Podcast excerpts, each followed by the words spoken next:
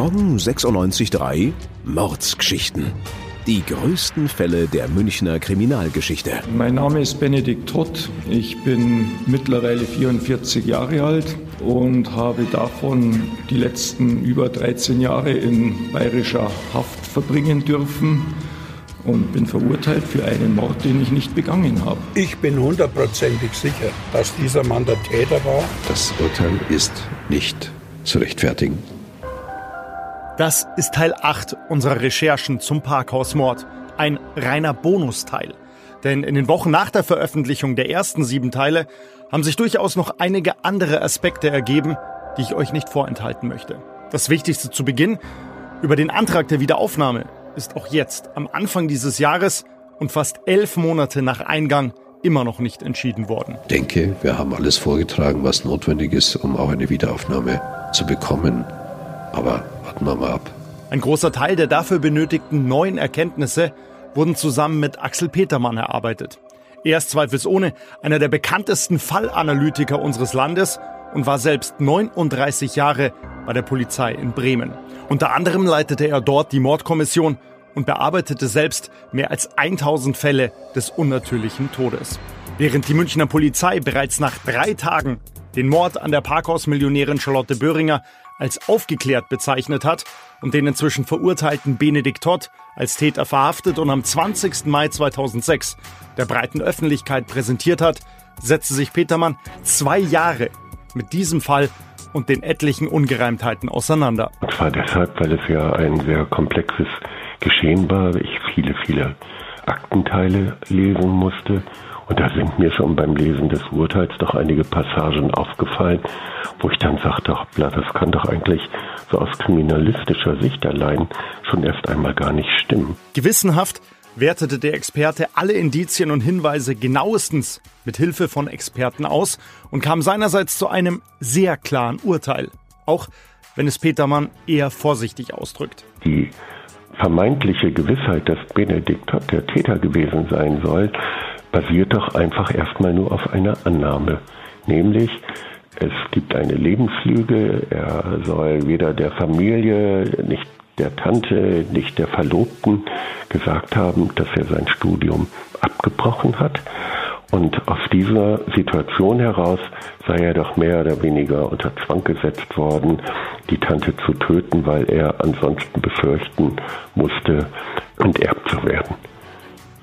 Das ist ja die These. Und es erweckt bei mir manchmal den Eindruck, als könnten Indizien, die diese These unterstützen, doch sehr, sehr betont worden sein.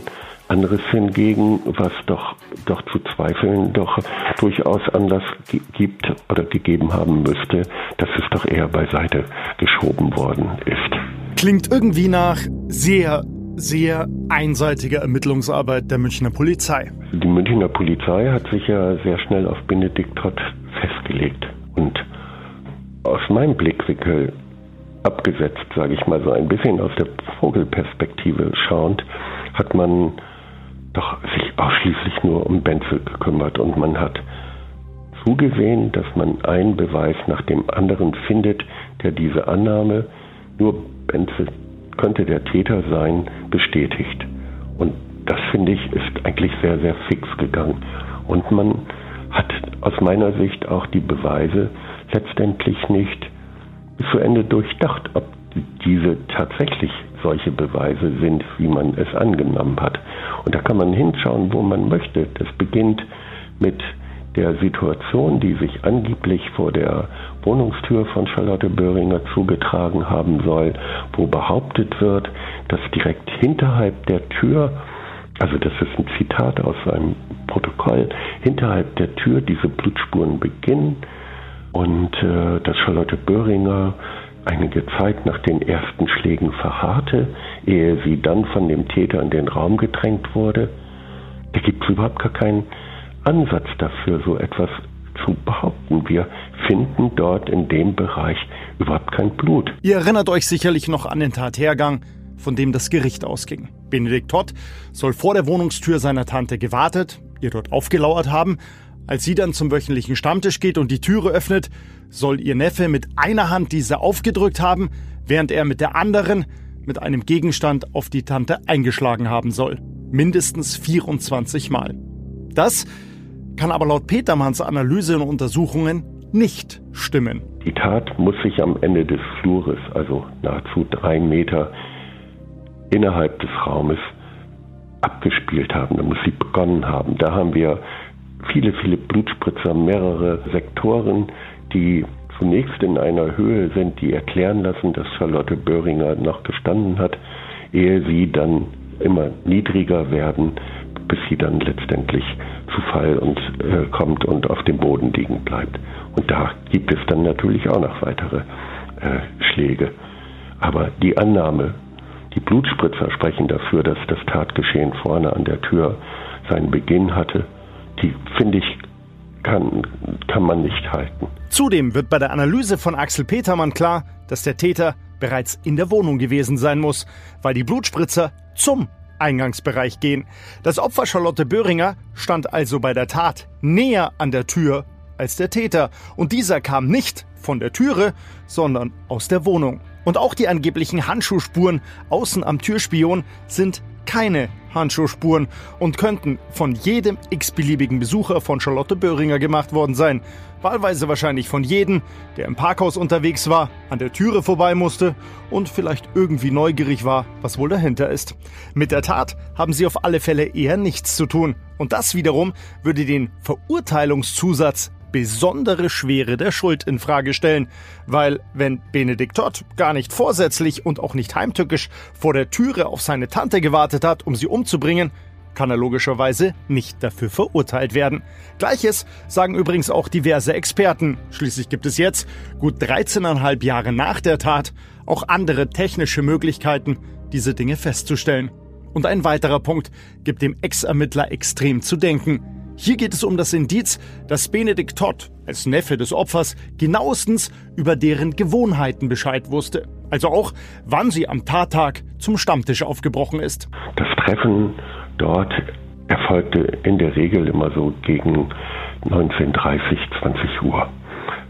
Man muss wissen, dass Charlotte Böhringer ja eine sehr, sehr kapriziöse Frau war, die doch ihren eigenen Willen hatte und die, so würde ich das doch behaupten wollen, nicht unbedingt immer das tat, was andere machten, beziehungsweise was man von ihr erwartete. Also anzunehmen, dass sie irgendwann kurz nach 19 Uhr ihre Wohnung verlassen würde, um zum Paulaner am Tal zu gehen, äh, wäre zwar möglich gewesen, aber nicht unbedingt zu erwarten.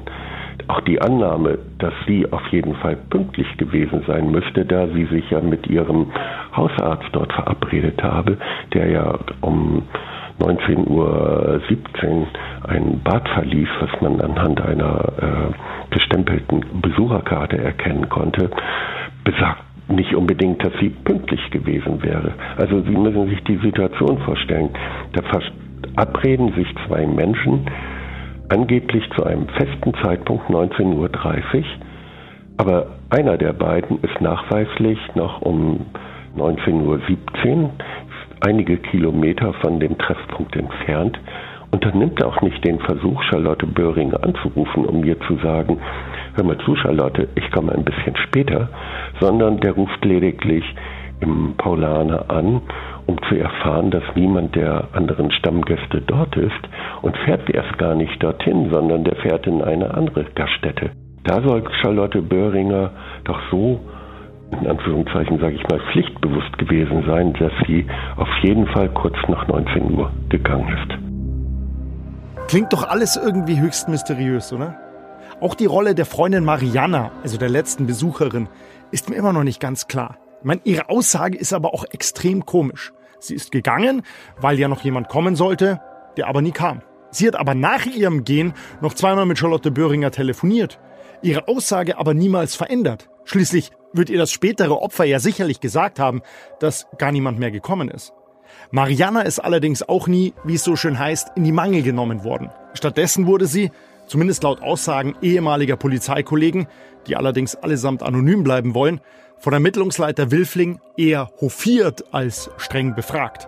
Zudem gibt es den Vorwurf, der ehemalige Leiter der Mordkommission habe, hier muss ich einfügen, möglicherweise bei der Befragung des beschuldigten und später verurteilten Benedikt Todd Rechtsbeugung begann. Doch weiter mit den Fakten, denn Experte Axel Petermann hat noch weitere massive Fehler ausgemacht, was die Ermittlungsarbeit angeht. Ich habe herausgefunden, natürlich ich nicht nur alleine, also all das, was ich behaupte, habe ich natürlich von verschiedenen Gutachtern überprüfen und, und letztendlich dann auch bestätigen können, dass eben halt die Todeszeit überhaupt gar nicht genau festgestellt werden kann, weil zum einen eben halt, und das muss ich wirklich so sagen, grobe äh, grobe Unterlassungen erfolgten. Normalerweise, wenn man an einen Tatort kommt, der Verdacht eines Verbrechens besteht, dann gibt es ganz, ganz klare Anleitungen, wie versucht man einen Todeszeitpunkt festzustellen. Der Rechtsmediziner kommt, der prüft äh, anhand äh, bestimmter Reaktionen des, des Toten, anhand der Ausbildung der Leichenflecken, der Totenstarre, äh, prüft er, wie lange kann der Tod zurückliegen. Aber dann ist das Entscheidende, dass man eben halt die Umgebungstemperatur, also die Temperatur des jeweiligen Tatortes misst und die in Verbindung setzt mit der Abkühlung der Körperkerntemperatur. Und das sind Methoden, die sind allgemein bekannt, die werden überall gelehrt. Und das ist in diesem Fall zum Beispiel unterlassen worden. Erst viele, viele Stunden später nämlich als Charlotte Böhringer schon ausgezogen in der Rechtsmedizin quasi auf dem Obduktionstisch lag, hat man nach der äußeren Beschreibung hat man erst angefangen, sich einmal Gedanken darüber zu machen, halt, wir haben ja etwas vergessen, wir müssen ja noch die Todeszeitbestimmung durchführen. Und da hat man dann die rektale Temperatur gemessen und festgestellt, dass diese mal gerade so etwas über 15 Grad liegt. Und das war wohl eher verwunderlich, denn äh, aber darüber fehlen Aufzeichnungen, weil die äh, Umgebungstemperatur auch nicht gemessen worden ist. Hat man dann später nochmal, etwa gut eine Stunde später, anderthalb Stunden später, zum zweiten Mal die Körperkerntemperatur feststellen wollen. Aber das ging gar nicht mehr, weil die Obduktion war inzwischen weit vorangeschritten, war quasi beendet.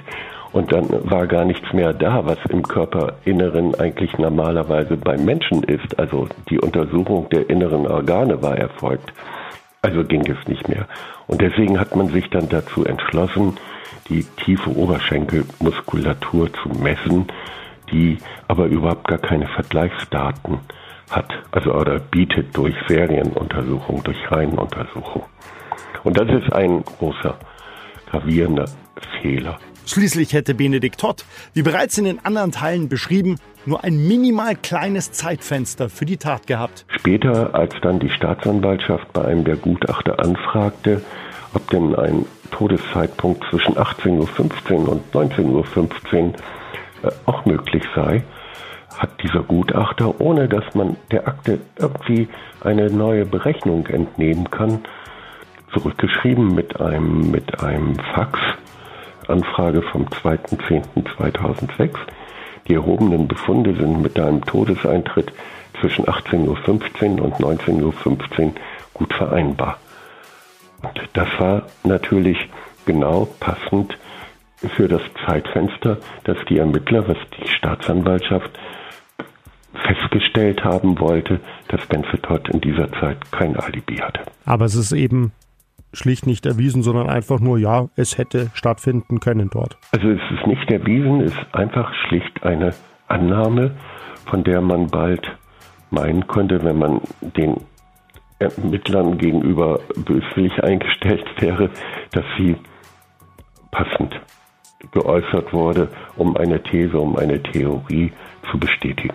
Der damalige Ermittlungsleiter Josef Wilfling hat ja ausgesagt und ist sich auch nach wie vor wie er auch bei uns im Interview gesagt hat, 100%ig sicher, dass Benedikt Todd der Täter war und spricht auch ja von einer Vielzahl von eben Indizien, die keinen Zweifel lassen, dass Benedikt Todd definitiv für ihn der Täter ist. Also ich finde es sehr, sehr schwierig, mit dieser Gewissheit zu sagen, dass Benedikt Todd der Täter gewesen sein muss. Und Axel Petermann geht sogar noch weiter. Für mich hat Benedikt Todd nach den vorliegenden Beweisen, nach den Bewertungen dieser Beweise hätte er nicht verurteilt werden dürfen. Es gibt neue Ergebnisse über Annahmen, die die damaligen Ermittler, die das Gericht hatte, die widerlegen das, was im Urteil steht. Die Tat hat nicht im Eingangsbereich ihren Beginn genommen. Die Spuren, die von einem Handschuh stammen sollen, stammen nicht von einem Handschuh. Die Todeszeit konnte nicht genau festgestellt werden. Auch die Frage der DNA, seiner DNA, wie die auf dem Bläser von Charlotte Böhringer gekommen sein muss, ist auch irrig. Es gibt so viele Erklärungen für einen früheren Transfer seiner DNA auf den Bläser oder auch zum Zeitpunkt des Auffindens, wo er sich über die Tante beugt, über das Areal beugt, an dem man die DNA-Spur gefunden hat. Äh, die, also all das, was festgestellt wurde, eindeutig widerlegt. Und für mich kann es wirklich nur eine Wiederaufnahme geben. Doch während München und die Region in ein neues Jahrzehnt starten, hat Benedikt Todd bereits das komplette letzte Jahrzehnt und noch mehr im Gefängnis verbracht. Ende aktuell nicht in Sicht. Gong 96.3 Mordsgeschichten. Die größten Fälle der Münchner Kriminalgeschichte.